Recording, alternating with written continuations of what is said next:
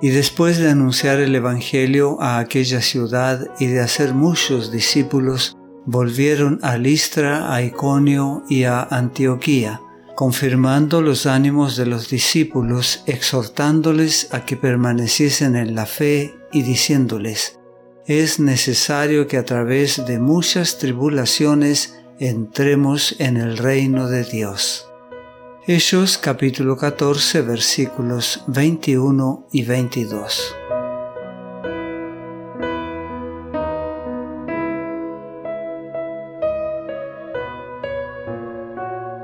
Al día siguiente de la lapidación de Pablo, los apóstoles partieron para Derbe.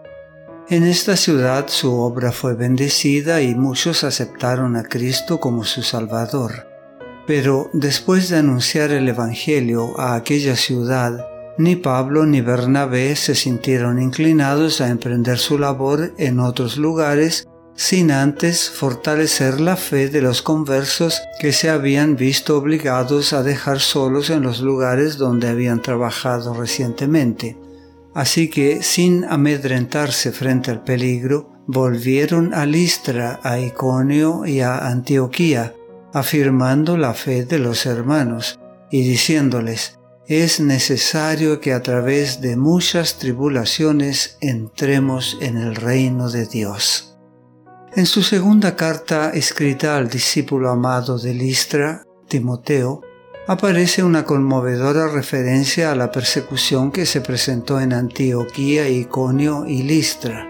Pablo presenta allí este axioma.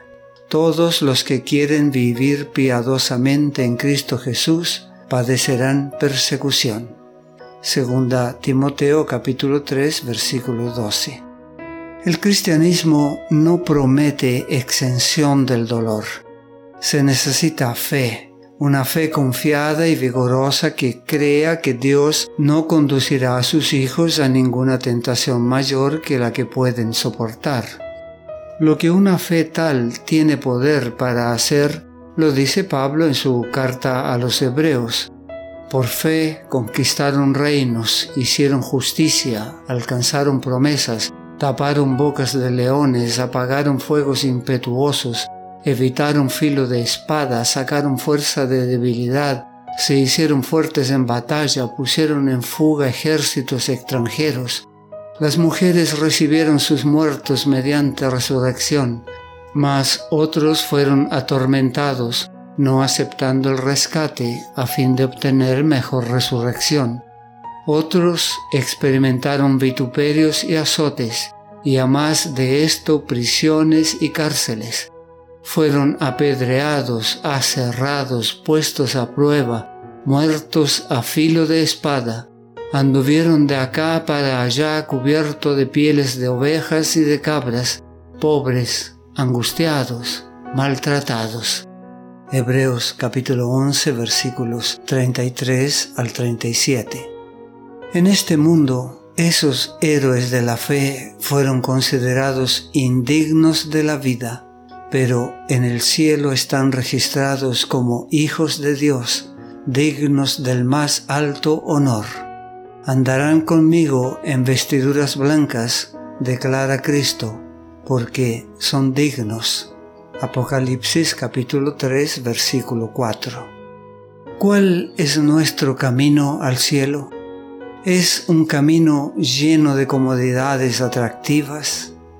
No, es un camino estrecho y aparentemente inconveniente es un camino donde hay conflictos, pruebas, tribulaciones y sufrimientos. Nuestro Señor Jesucristo no nos ha ocultado nada concerniente a las batallas que debemos pelear. Despliega el mapa delante de nosotros y nos muestra el camino. Esforzaos, dice, a entrar por la puerta angosta, porque os digo que muchos procurarán entrar y no podrán. San Lucas capítulo 13 versículo 24. Ancha es la puerta y espacioso el camino que lleva a la perdición, y muchos son los que entran por ella. San Mateo capítulo 7 versículo 13. En el mundo tendréis aflicción, pero confiad, yo he vencido al mundo. San Juan capítulo 16 versículo 33. Y el apóstol Pablo se hace eco de las palabras de Cristo. Es necesario que a través de muchas tribulaciones entremos en el reino de Dios. Pero ¿es el aspecto desanimador el que debemos mantener delante de nosotros? No, no. Jesús dijo, Yo soy la luz del mundo. El que me sigue no andará en tinieblas, sino que tendrá la luz de la vida. San Juan capítulo 8 versículo 12.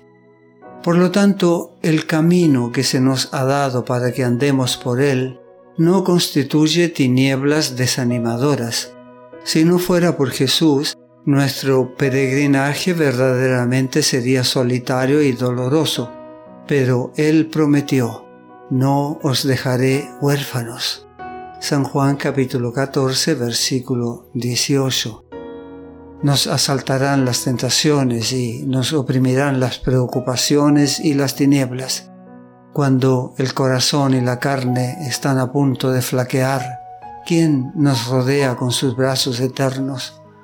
¿Quién pone en práctica la preciosa promesa? ¿Quién nos trae a la memoria palabras de seguridad y esperanza?